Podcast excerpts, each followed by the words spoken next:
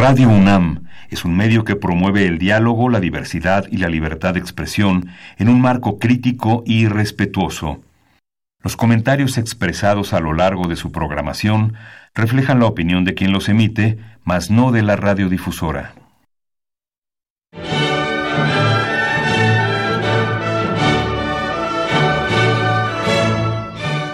Diálogo Jurídico. Derecho, Cultura y Humanismo. Programa a cargo del maestro Eduardo Luis Fejer.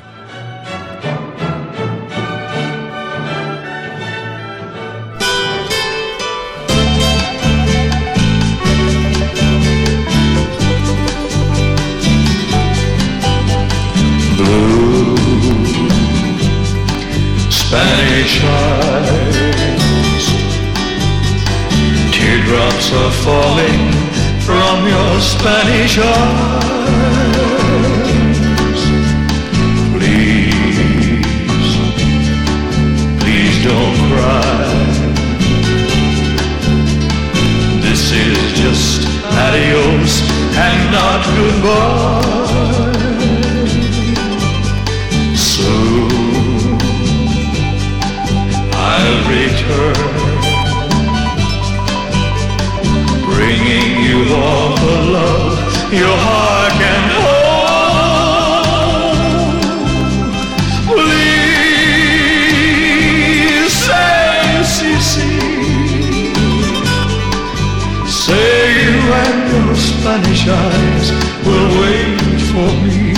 ¿Qué tal amigos? Muy buenas tardes. Los saluda Eduardo Luis Fejer en esta emisión de la Facultad de Derecho, Diálogo Jurídico con nuestro lema Derecho, Cultura y Humanismo. Pues eh, un invitado muy, muy especial del programa es el doctor Fernando Serrano Migallón. Se acostumbra a Fernando a decir, es que es muy conocido, usted, conocido de todos ustedes. Yo nomás les voy a decir a ustedes que es un intelectual de primerísimo nivel, un gran jurista y un gran historiador. Los títulos y los cargos públicos los vamos a omitir porque tardaríamos unas dos o tres, tardaríamos dos o tres programas nada más en hacer, eh, en mención a eso.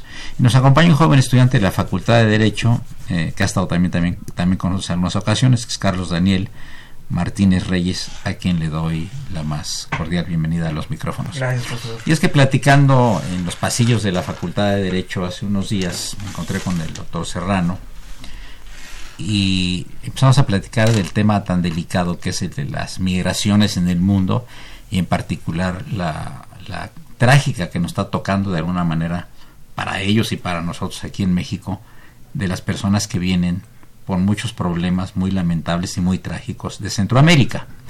Y entonces me dice, bueno, pues a ver si lo platicamos. Digo, no, ¿qué tal si mejor lo platicamos en un programa, Fernando? Y es el motivo de, de, de, esta plática. Quizá mucha gente no lo entienda, eh, porque muchos somos uh, hijos, nietos, uh, bisnietos o talentos de, de migrantes. Yo creo que no hay ningún pueblo que no sea migrante. Hay unos pueblos que son más migrantes que otros, ¿no?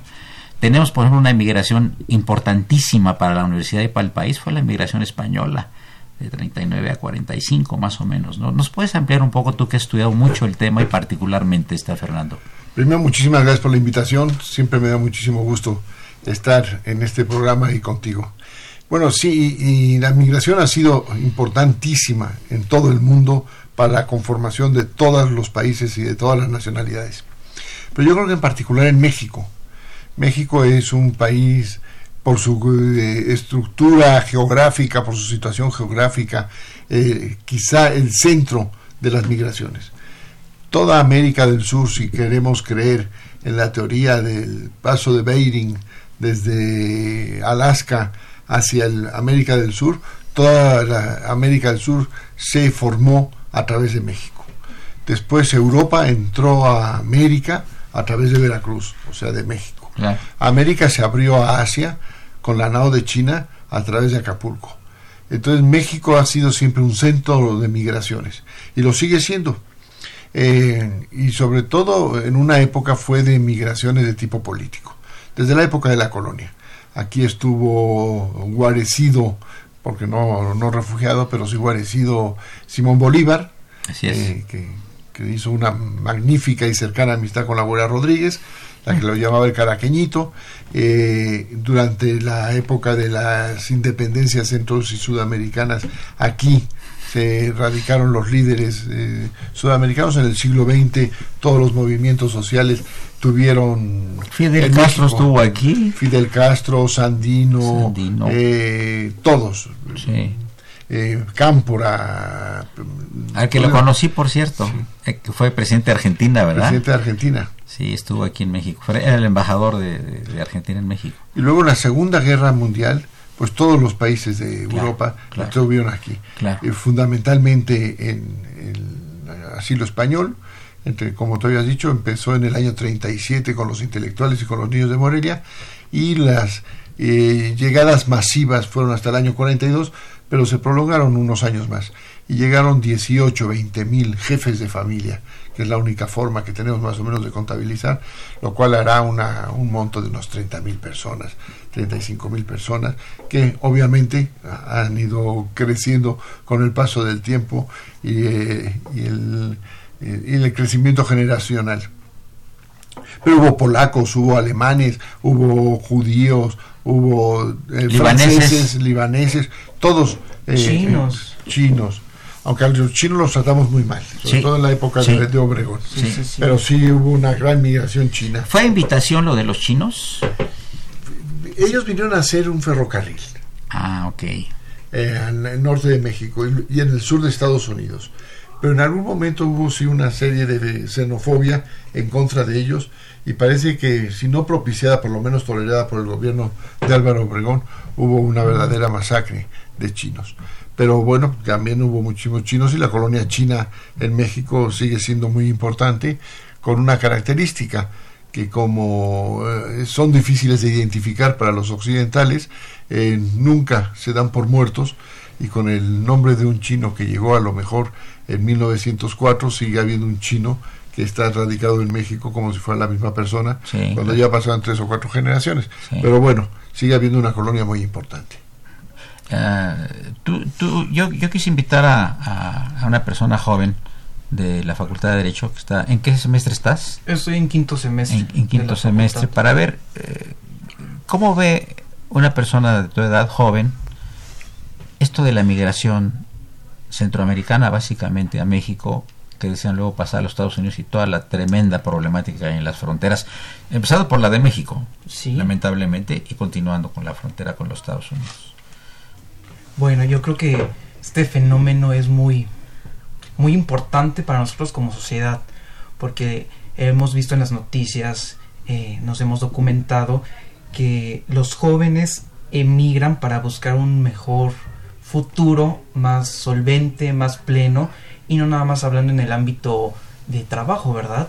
Muchas veces muchos jóvenes migran para, para estudiar.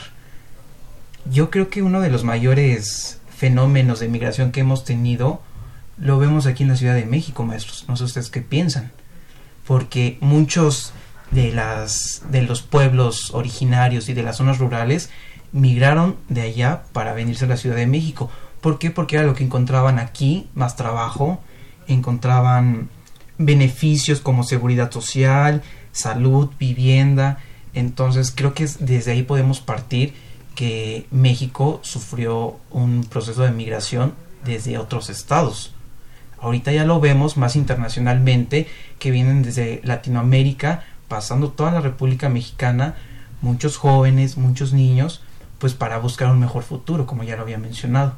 Entonces creo que es un fenómeno muy, muy importante. Creo que las circunstancias han hecho que, que se sometan a mucha violencia y creo que eso es lo preocupante, por lo que nos tiene muy, muy, muy a la a- alerta. Doctor Serrano. No, bueno, eh, las migraciones primero eh, se han generalizado en todo el mundo. Eh, de la África sub- eh, subsahariana eh, es permanentemente hacia Europa, eh, de Europa del Este eh, ya se ha reducido muchísimo, pero hubo un momento en que iba- iban a la Europa occidental de, de forma masiva, eh, de América del Sur hacia el norte. Ahí, como decía Carlos, primero la migración, o se produjo en México la migración interna. eh, cuando cambia el sistema, el proyecto de desarrollo nacional, cuando se reparten las tierras y se crean los sindicatos fuertes y los centros de trabajo se reúnen en las grandes ciudades o en las ciudades y capitales de los estados, se produce una migración interna notabilísima. Y la Ciudad de México, que tenía 800 mil habitantes, llega a, a, 20 millones.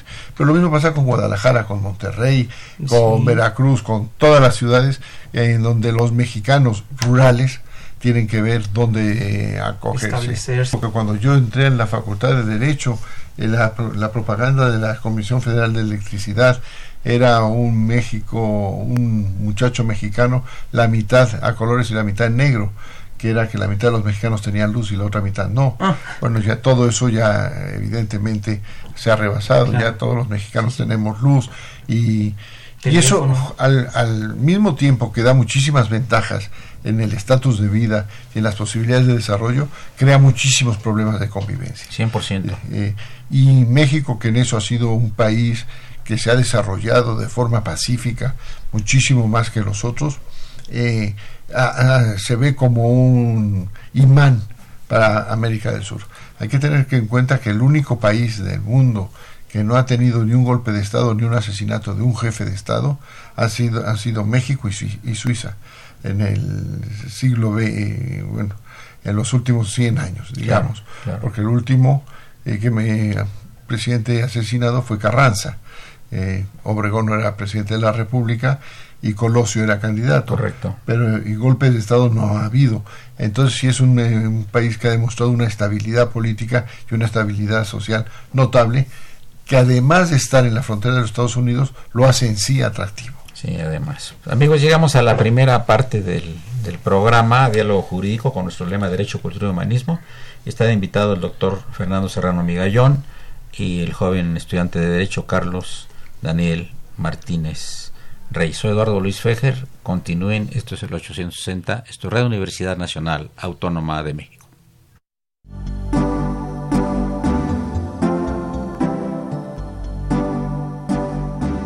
Está usted escuchando Diálogo Jurídico, Derecho, Cultura y Humanismo.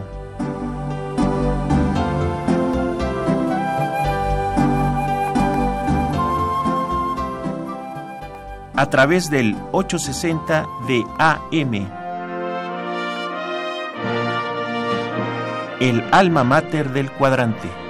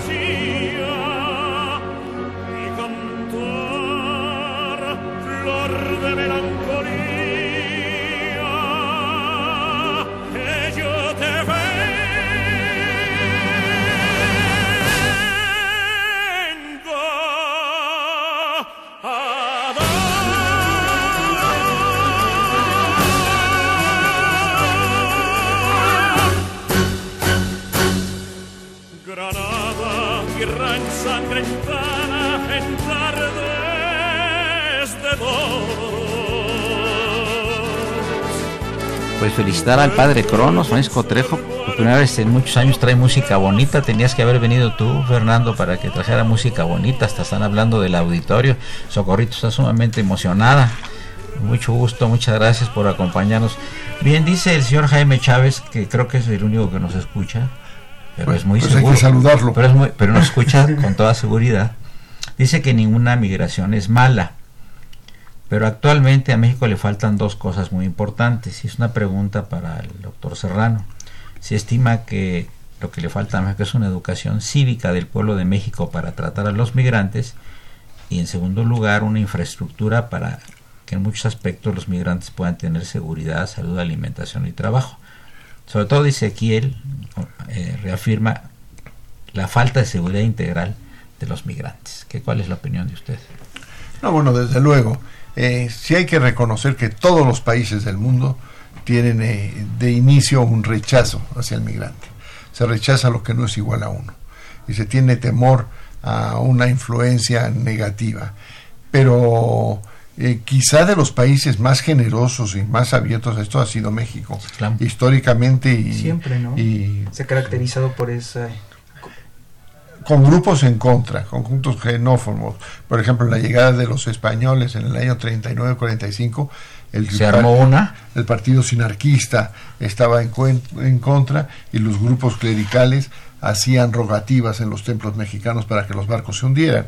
Pero bueno, en general, el pueblo mexicano es un pueblo eh, muy Generoso, abierto, muy generoso. Sí. muy alegre y muy acogedor. Eso sí, 100%, hay, hay que 100%, reconocerlo. 100%. Y, y quizá de ahí viene el, el carácter alegre de los veracruzanos que han recibido a toda a Europa. Cosa que, por ejemplo, no pasa con otros países de, migración eh, intensiva, como por ejemplo Argentina. Argentina se pobló de españoles, franceses, italianos fundamentalmente, y tienen un eh, grandísimo peso en la sociedad argentina, y, y hubo decretos presidenciales para que en Buenos Aires, sobre todo, partes de la ciudad se fueran, eh, fueran construidas de acuerdo a los parámetros de las construcciones italianas, francesas o españolas para que se sintieran en casa los migrantes. Pero el argentino no es un en- como país, no tiene ese Esa eh, calidez. que tiene el mexicano con los migrantes. sí. Son muy inteligentes, son muy brillantes, muy cultos, pero eh, no es el sabor que tiene el mexicano, ¿no? Y en México también pasa una cosa distinta a la psicología personal. El mexicano eh, en persona o personalmente uno por uno eh, siempre está en favor del migrante. Encantador. Lo apoya, lo recoge, lo, a- a- Lo ayuda, ayuda. lo atiende lo que haga falta. Masivamente cuando empiezan las dudas de si va a afectar las fuentes de trabajo, si va a afectar la idiosincrasia nacional, a lo mejor colectivamente empiezan a abrir bro- brotes. Pero como sociedad en general es una sociedad muy generosa con el extranjero. Ojalá nuestro público auditorio nos llame al 55 36 89 89, repito, 55 36 89 89, helada sin costo 01800 50 52 688. Llámenos para opinar sobre este fenómeno de la migración. Y claro, pues esto nos afecta también la relación con el vecino país del norte, ¿no, Fernando? Sí, que también es un país de migrantes, pero es un país de migrantes vergonzante. Parece que un país de 200 millones de habitantes, todos llegaron en el Mayflower. No reconocen la migración negra, no reconocen la migración latina, no quieren reconocer la grandísima influencia de las comunidades polaca, rusa. Se reconoce folclóricamente en las ciudades, Correcto. en las comidas, en las eh, concentraciones que hay en las grandes ciudades, pero no se quiere reconocer a nivel eh, nacional. Los barrios, ¿verdad? Que el los- barrio de los eh, la- de los italianos, que de los franceses, etcétera. el ¿verdad? barrio de los, eh, sobre todo en San Francisco, de los japoneses, los pero no se reconoce a nivel nacional esa influencia. Y estamos a 10 a 15 años en que el 50% de la población norteamericana deja de ser blanca Sí, claro. Sí. y se convierte en, en migración latina. Sí. Eh, y ellos siguen dando la espalda a eh, realidad social, política, histórica, eh, buscando una hipotética y falsa pureza racial que desde luego ni existe, ni ha existido, ni, se, ni, ni podrá existir en el futuro. Ahora también el problema, Carlos, los latinos, así hubo hubo este Ch- Chávez, ¿no? El este cómo se llama el líder de los de los campesinos en los Estados Unidos y uno que otro aisladamente, pero así una cosa a nivel nacional que encabece a los latinos, sea mexicano, sea eh, de Colombia o de Venezuela o no, no ha habido realmente, ¿verdad? Y lo que más llama la atención y más desasosiega la, la misión del, o la visión que se tiene sobre Estados Unidos es el racismo Sí. el permanente. Soterrado. ¿no? No soterrado, abierto. Sí, porque totalmente. tenemos eh, a los negros se les reconoció los derechos civiles con eh, el presidente Kennedy, estamos hablando de los años 60, eh, en, el- en los estados del sur no podían sentarse en los asientos para blancos en los autobuses, entonces sí había un rechazo que fue una lucha por los derechos eh, civiles de Martin Luther King, Tremenda. abierta, radical, eh, sólida, dura, pero que costísimo trabajo. Y la llegada de, de- Obama, yo pensé con la llegada de Obama, un negro a la presidencia de la República, que ya con eso había acabado el racismo, pero vemos con No. el señor Trump que es todo lo contrario. Eh, todo lo que pasa en Estados Unidos le echa la culpa a Obama. Le echa la culpa a Obama por ser negro, no por ser demócrata. Eh, sigue habiendo un racismo en Estados Unidos eh, terrible. Y lo que más duele, o me duele a mí, es que un país como los Estados Unidos, una minoría cultural y educada, pero una minoría que es la más desarrollada del mundo, aunque numéricamente sea pequeña, eh, más de la mitad o la mitad de los americanos piensen como él. Sí. Eso sí desacorazona sí, sí. eh, frente a- al futuro de los Estados Unidos y el peso y el daño que le pueden hacer al mundo. Además es muy complejo el mezclar, mezclarse con la sociedad americana, porque no podemos hablar de una sociedad americana así específicamente, porque si vas a un despacho de abogados, el, el- el- el director es filipino, la secretaria es mexicana, el asistente de, de personal es de Colombia, el otro es de Bangladesh, el encargado de computación es de la India, entonces es todo y nada, es, es una sociedad muy compleja la sociedad, la sociedad este, americana. Eh, Carlos, tú incluye, pero excluye también, creo yo, ¿no? Es cierto, o sea, ahorita mencionaba eso de las compañías, es como American Express, que su potencial está en Estados Unidos, pero tiene todas las, la mayoría de sus franquicias en todo el mundo y está conformado por mexicanos, los de la India, colombianos, eh, de- eh, los europeos. Entonces creo que de ahí, ahí, de alguna manera con lo que mencionaban ustedes, creo que Estados Unidos se se, Es diferente la se- situación. sí di- eh, trata de hacer una cosa como con el presidente Obama, pero no No permea. no permea exactamente. Bueno, ya tenemos otra radio escucha. Bueno, ya es un récord este. ya esto es un rating que no se ha escuchado en los últimos meses aquí. La diplomática Harriet Jones dice que no solo Jaime Chávez los escucha, también yo. Y le gusta mucho el tema que es sumamente interesante. Ahora, eh, la sociedad americana es cordial pero fría. Tú tienes una casa de un americano, ya, son muy amables, que además está casado con una venezolana y el otro tiene un tío no sé dónde, en Afganistán, así es la familia, ¿no? Pero es muy curioso el fenómeno, ¿no? Es decir, todos se sienten ya americanos, son americanos, pero las raíces las siguen manejando, pero con profundidad, ¿no? Bueno, vean todos los mexicoamericanos que celebran el 5 de mayo allá, Fernando, ¿no? Sí. Y, y, y, y- y a las niñas las visten de chinas poblanas y a los niños de charros y no hablan español. Pero también los americanos conviven poco socialmente. Sí. Como no sea para hacer una barbacoa un domingo, no hay esa relación constante de la amistad en México. Y la familiar. La amistad y la familiar es distinta. Los niños, cuando llegan a los 15, 16 años, se van al, eh, al instituto superior, luego a la universidad, cambian de casa, dejan a los padres y se ponen una carta por Navidad felicitándose Sí. las Pascuas o los cumpleaños. Sí. No hay esa relación tan cercana que tenemos en general los latinos y en particular los, los Sí, mexicanos. sí, porque inclusive, inclusive ni en Centro ni en Sudamérica se da ese fenómeno de la cordialidad y la apertura que, que tenemos. Habla la jurista Cecilia Sobrevilla, especialista en el antiguo derecho egipcio, que manda saludos al doctor Serrano, a Carlos Daniel, Gracias, que es la tercera radio escucha nuestra, así que este, hoy sí estamos realmente. Saludos en cabina al niño oro de la radio, a Raúl Romero y Escutia. Bienvenidos. Este, bien, eh, vamos nada más brevemente a continuar con, otra cosa mientras vienen unos invitados y después ya continuar también el programa con el doctor Serrano y con, Carlos Daniel Martínez eh, Reyes.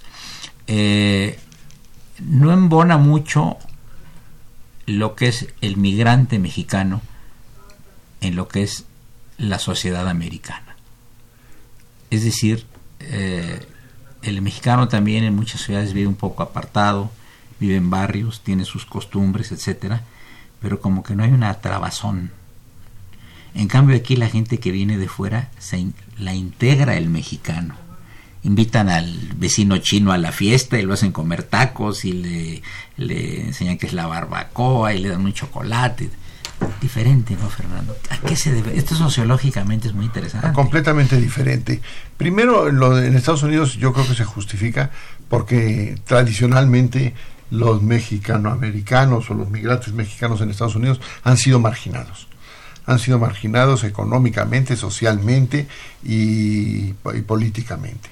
Entonces, gente que se ha podido integrar, lo poco o mucho que lo han logrado, a, a través de un gran esfuerzo personal de eh, quererse integrar a la sociedad norteamericana, de querer hablar el idioma americano, etcétera, porque normalmente no han sido eh, establecidos eh, los conductos para que esto suceda. Eh, en México es todo lo contrario. En México siempre el que se ha llegado ha llegado con gran afecto y con gran calidez. Yo creo que esto en Estados Unidos ha cambiado un poco, en el sentido de que la magnitud de los mexicanos norteamericanos y del peso de los negros, del crecimiento sobre racial, eh, eh, demográfico en Estados Unidos, se está imponiendo. Ha hecho falta. Al contrario, en México eh, el caso de los españoles, pues, bueno, fue un exilio de 40 años, es marcadísimo, es muy señalado, y pero tenemos los de todos los de América del Sur, Claro. los uruguayos, argentinos, Claro, están aquí, eh, venezolanos, venezolanos, eh, brasileños, cubanos. y es una cosa muy curiosa. Hay un profesor argentino que ha hecho toda su carrera en México, un historiador, Pablo Yankelevich, que hizo un libro sobre los exilios que estuvieron en México y que han regresado a sus países. ¿Cómo vieron, eh, cómo Mm. recuerdan México? Interesante. Y todos recuerdan su estancia en México en mayor o menor grado. Unos dejaron a los hijos aquí, otros se fueron con, lo, con todos los hijos, unos de las familias están divididas. Todas las variedades que se da en la vida cotidiana de un ser humano. Ellos eh, recuerdan su estancia en México como la mejor estancia en su vida. Sí, como también dicen que cuando a un diplomático lo mandan a México, es un premio para ese diplomático. Continuamos en unos minutos. Les recuerdo que se encuentra en cabina el doctor Fernando Serrano Vigallón y el joven estudiante de Derecho, Carlos Daniel Martínez Reyes. Soy Eduardo Luis Fejeres, el 860, esto es Radio Universidad Nacional Autónoma de México.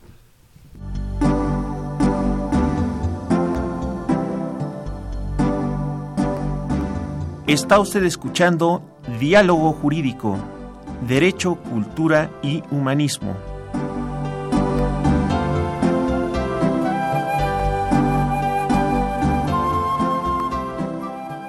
A través del 860 de AM. El alma mater del cuadrante.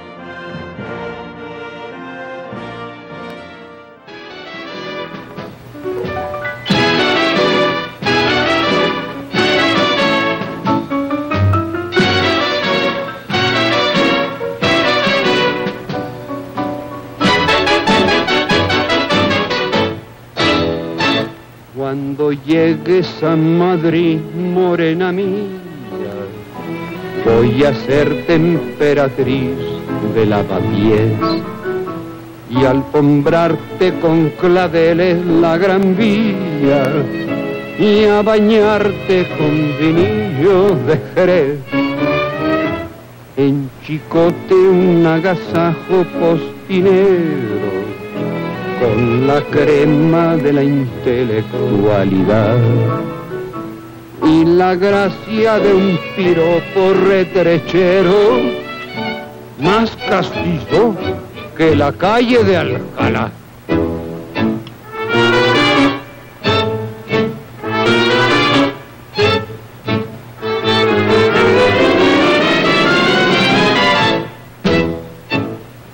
Madrid, Madrid, Madrid, un pedazo de la España en que nací.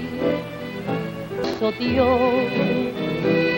la cuna del requiebro y el chotín. Madrid, Madrid, Madrid. En México se piensa mucho en ti por el sabor tienen tus verbenas, por tantas cosas buenas que soñamos desde aquí. Y vas a ver los que están en la espina y ardan la tremolina cuando llegues a Madrid.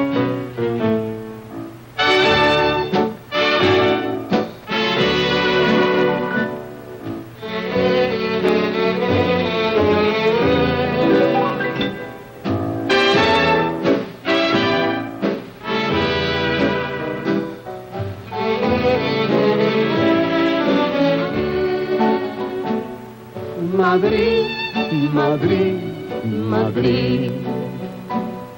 En México se piensa mucho en ti por el sabor que tienen tus verbenas, por tantas cosas buenas. Qué maravilla de canción. Fernando, tienes que venir más seguido porque el padre, nuestro productor, de veras, ¿verdad?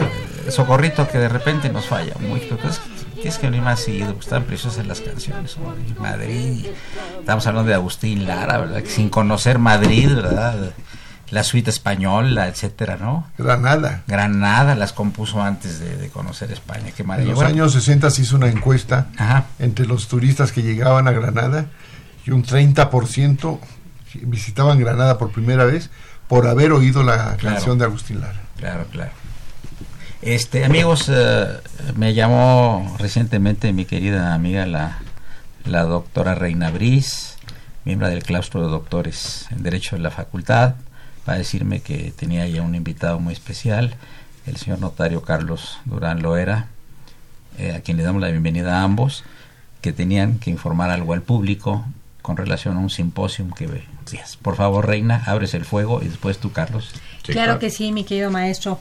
Eh, es hacer del conocimiento a toda la comunidad que nos de los radioescuchas y, y todos los interesados que pudieran estar con nosotros el día jueves 15 en el auditorio de este mes, jueves 15 de, de agosto, para eh, estar en un simposio de mediación notarial que va a ser desde el auditorio del posgrado y va a ser con apertura del conocimiento de todas las polémicas que pudiera dar este vertiente la mediación de las situaciones para analizar y particularmente las situaciones por estudiar. ¿Pero en qué lugar, concretamente? En el en el auditorio del posgrado se llama el doctor Antonio Antonio, Martínez. Ah, de la Facultad de Derecho. la Sí, la Facultad de. Derecho. Ah, perfecto. Martínez. Perfecto. Bien, señor notario. Platícanos un poquito qué es esto de la mediación notarial. Bueno, Bienvenido, ¿eh? gracias, gracias doctor por la invitación. Muy agradecidos. Esto, como decía la doctora Brice Franco, proviene de un convenio que celebra precisamente nuestra Facultad de Derecho con la Unión Internacional del Notariado Latino a través de la Comisión de Asuntos Americanos. Eh, esto es con la idea de dar eh, a entender y, a- y que la, estudiantado de la universidad conozca la figura de la mediación. Es muy importante que vayan viendo que es una eh, figura alternativa de justicia. Sí, sí, sí. Y esto, pues, eh, ojalá que... ¿Puedes poner un caso, por favor, brevemente? Hay un caso que eh, siempre llama el doctor Otón Pérez Fernández del Castillo y para mí se me hace muy ilustrativo, en donde están dos eh, eh, hijas en la cocina Ajá. discutiendo. La madre que estaba en su recámara las escucha y va a la cocina y les dice, bueno niñas, ¿qué pasa? ¿Por qué discuten?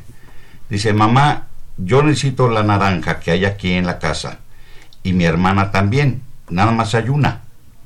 Entonces la madre, resolviendo el problema, como el rey Salomón, parte a la mitad la naranja y le entrega a cada hija su naranja. Se va nuevamente a su recámara la señora mamá y escucha nuevamente la discusión. Entonces regresa y les dice, bueno niñas, ya les resolví el tema, ¿por qué siguen discutiendo? Bueno mamá, es que no nos escuchaste. Yo lo que deseaba era el jugo y mi hermana la cáscara de la naranja para un pastel que está haciendo. No analizó el origen del problema.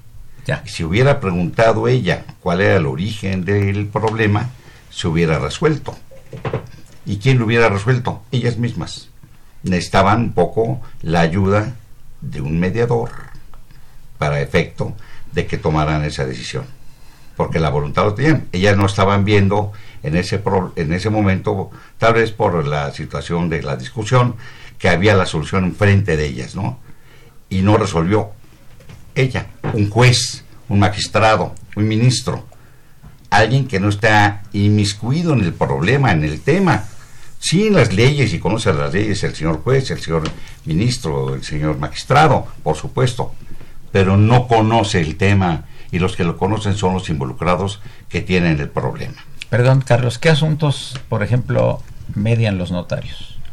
Bueno, de, ¿De, qué, ramas? en materia civil, en materia de sucesiones, ah, en materia mercantil, en materia administrativa. En adopciones se entiende? Eh, adopciones, orientamos y, y nuestra propia ley del notariado permite la mediación y ser árbitro. Ah, Eso nos autoriza de nuestra ley del notariado. Ya. Entonces ahora es nada más que se lleve a cabo y se lleve a la práctica esta mediación, que es una figura muy útil, no nada más en México, sino en el mundo. Correcto, y muy novedoso para, para muchos efectos. Nada más quiere señalar nuevamente, Reina, eh, las fechas y el lugar. Único día. y los participantes. Claro que sí, único día, jueves 15 de agosto. Este próximo jueves. Este próximo jueves desde las ocho y media de la mañana hasta las 6 de la tarde en el auditorio Martínez Báez del posgrado de la Facultad de Derecho de la UNAM en Ciudad Universitaria. ¿Participantes? Participantes es público en general que tenemos la gran bondad de que a través de las redes sociales, particularmente la de la Facultad de Derecho, www.derecho.unam.mx, nos pueden dar seguimiento todo el evento. Ah, totalmente gratuito y este ya no podemos decir que los ponentes ponentes sí de mucha calidad. Aquí al rápidamente doctor este va a estar este como ponente Paula García Villegas Sánchez Cordero va a estar Otón Pérez Fernández del Castillo va a estar un notario español Alfonso Caballé Cruz que viene eh, a darnos sus conocimientos a compartirlos. Va a estar el maestro Antonio Anguiano González va a estar también el notario eh, Gustavo González Fuentes, asimismo estará la maestra y notaria García Villegas Sánchez Cordero, eh, estará el magistrado Andrés Linares Carranza y su servidor Carlos Durán y la doctora Bris Franco. Faltó el doctor eh, Héctor Villegas Sandoval. Perdón, y el doctor, es que no nos ha confirmado todavía el doctor Héctor Villegas, por eso no lo mencioné. Perfecto, pues eh, bienvenidos, muchísimas gracias por su presentación y los esperamos a todos en la Facultad de Derecho, en el Martínez Báez, que está en la División de Estudios Superiores, en, de posgrado en nuestra Facultad de Derecho de Ciudad Universitaria. A usted, señor doctor. Muchas gracias, muy buenas Muchas gracias, un saludo. Continuamos la entrevista con el doctor Fernando Serrano Migallón.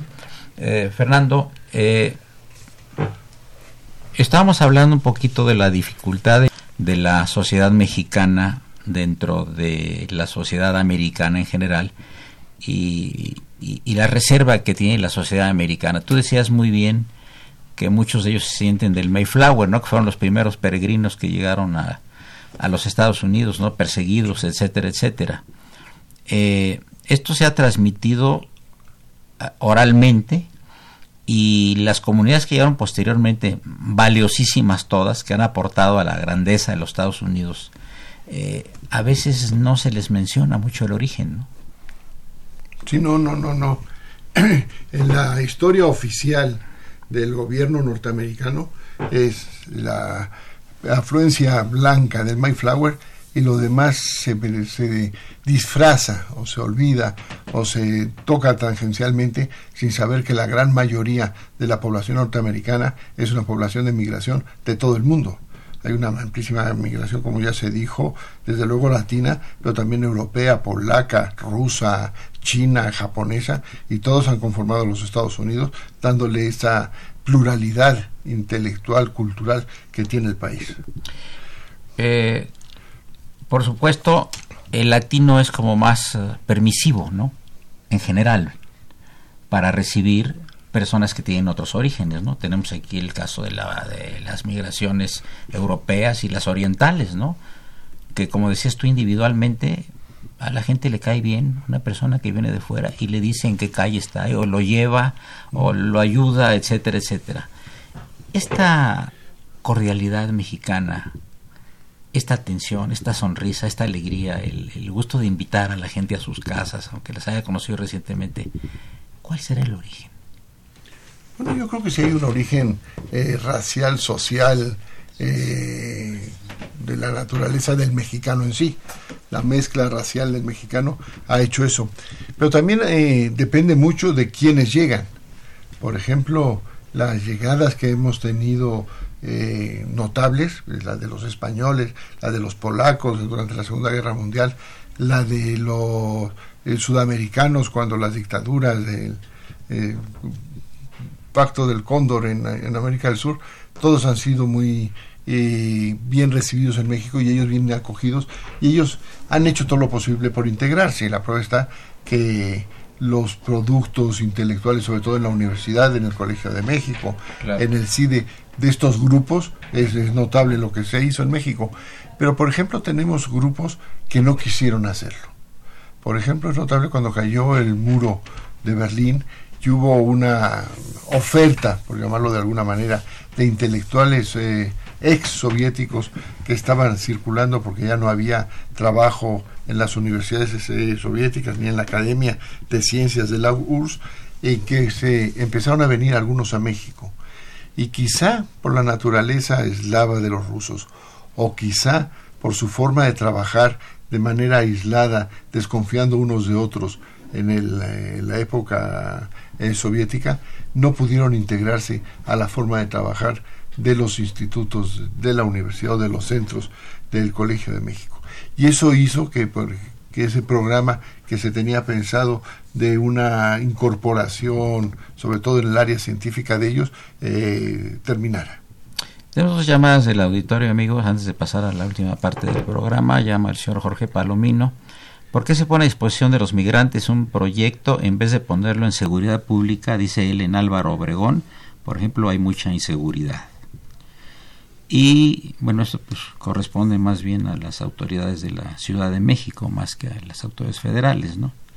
Depende del tipo de, seguridad que se quiera. Y Rebeca Ríos Navarrete de Naucalpan dice que está muy interesante el programa y felicita a los participantes. Amigos, llegamos a la penúltima parte del programa. Les recuerdo que se encuentran en cabina el doctor Fernando Serrano Migallón y Carlos Daniel Martínez Reyes. Soy Eduardo Luis Fejer, el 860 ese número que está en el cuadrante de Radio NAM. Síganlo, por favor. Gracias.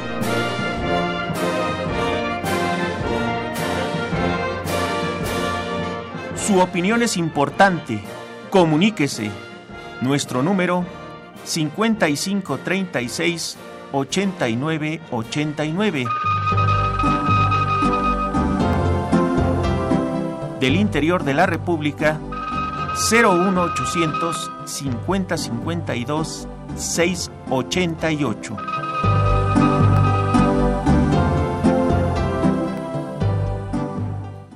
Do I see the starlight caress your hair? No more feel the tender kisses we used to share. I close my eyes and clearly my heart remembers. A thousand goodbyes could never put out the embers. Darling, I love you so. And my heart forever will belong to the memory of the love that we knew before. Please come back to my arms.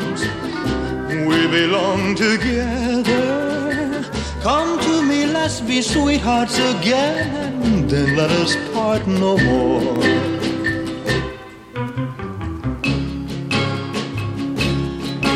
No more do I feel the touch of your hand on mine. No more see the love light making your dark eyes shine. Wish I never had caused you sorrow. But don't ever say for us there is no tomorrow. Darling, I love you so.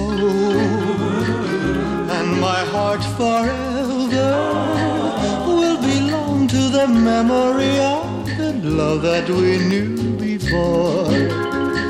Please come back to my arms.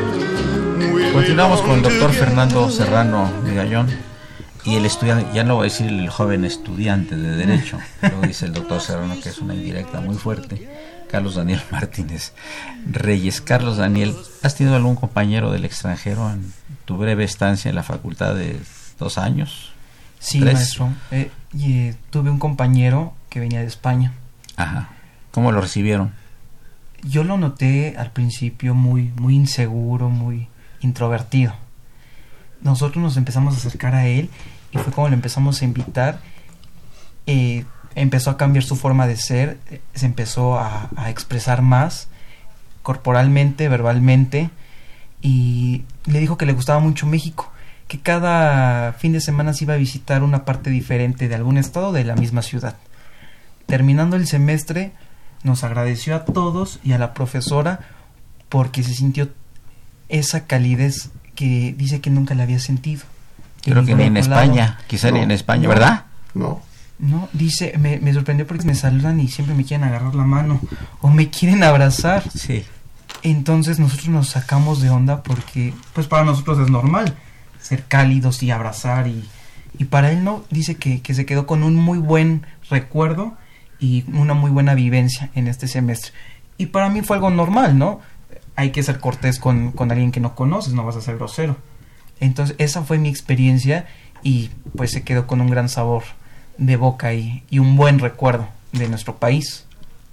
Yo creo que aquí sí cabría en ese aspecto, bueno, y en muchos sitios como México no hay dos, ¿no, Fernando? Ah, no, desde luego. Definitivamente, ¿verdad? Sobre todo tiene una cosa, eh, la sociedad mexicana en general, que es la cortesía.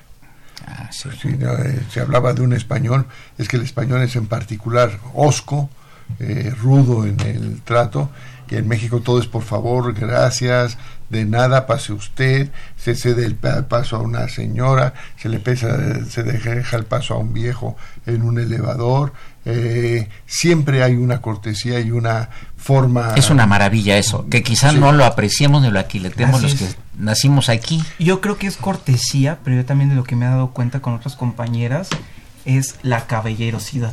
Sí. Que les sorprende, les sorprende y les agrada mucho. Sí, por supuesto. Por ejemplo, eh, en el tono de hablar del mexicano es mucho más suave, mucho más sutil, mucho más caballeroso que el del español. Ah, el español parece que está gritando, que está Menos golpeado. que, están- Sí, que sí, golpeado. Sí, Y- claro. Y, en México to- todo eso no- es ausente en la- el diálogo normal. Eso de la cortesía mexicana es, es, es, es algo realmente extraordinario, amigos del auditorio.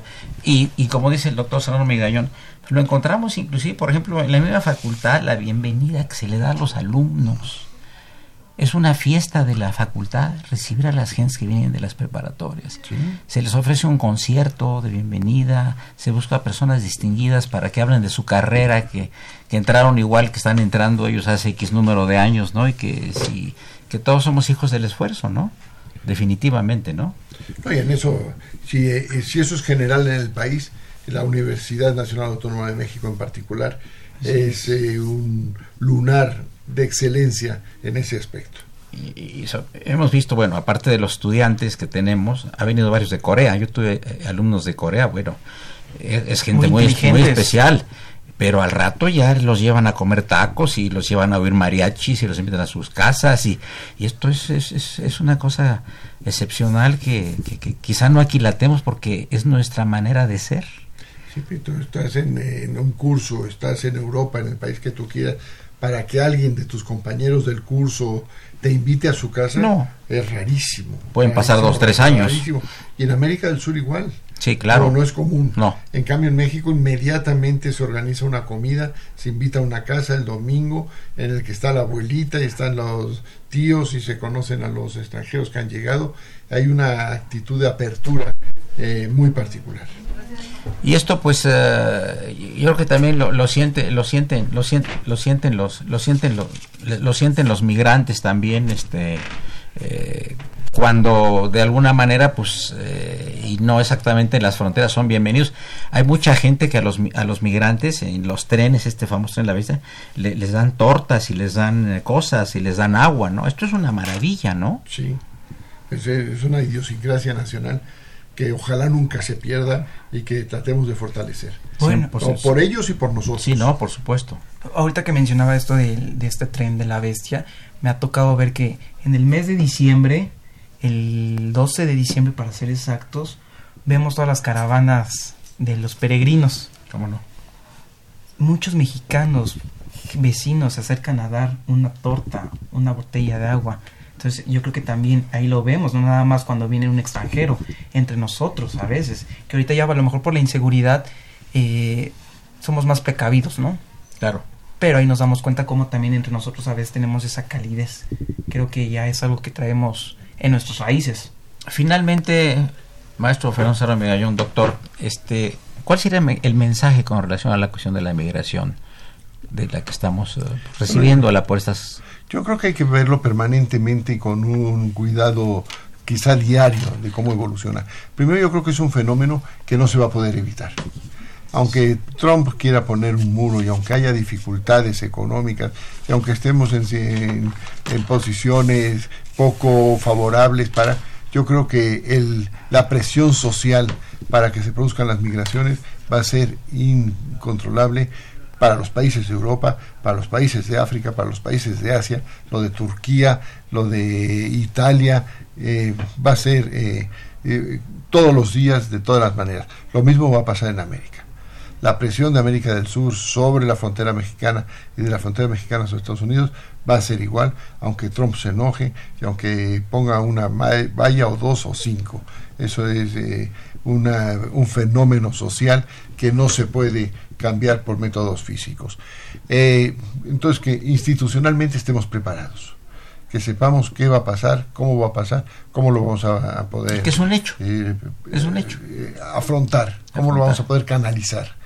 Y por último, socialmente, que sepamos que frente a eso que va a pasar, qué actitud debemos de tener. Claro. Y que tiene que ser una actitud humanista, que tiene que ser una actitud cálida, que tiene que ser una actitud ordenada y, y, con previsión hacia el futuro, pero no puede ser una actitud ni cruel ni represiva, porque aparte de no tener éxito, va a ser contradictoria y negativa al final.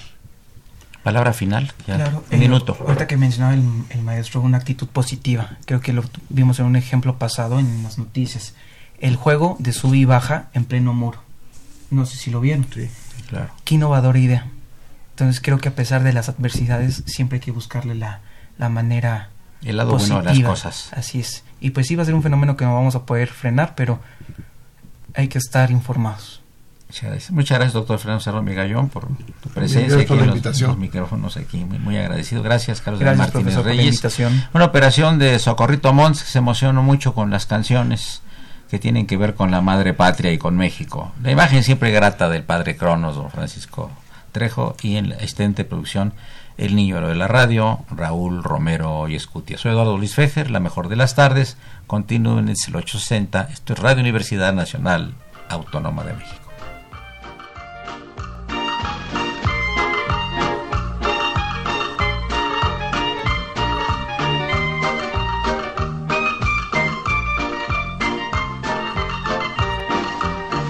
Soy barrendero me gusta limpiar y hago con la escoba lo que yo quiero. Y soy barrendero, quiero a mi ciudad y salgo a pulirla con todo esmero. Soy barrendero, recorro calles, barrios, colonias, para su limpieza. Aunque haya veces que los olores me hagan doler hasta la cabeza. Y soy barrendero, soy muy feliz, pues ya la basura me tiene miedo. Pero me da coraje que ya las calles quieran hacerlas un basurero.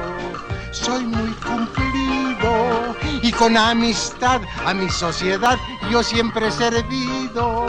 Soy barrendero, honesto y sincero, a la mugre venzo yo. Mi bote listo siempre estará para que la basura esté en su lugar. Ni un papelito dejo escapar y un día algún premio me van a dar. Soy barrendero. De día o de noche, de mi energía, yo hago un derroche por mi nación. De limpieza soy campeón y a mi escoba yo la quiero.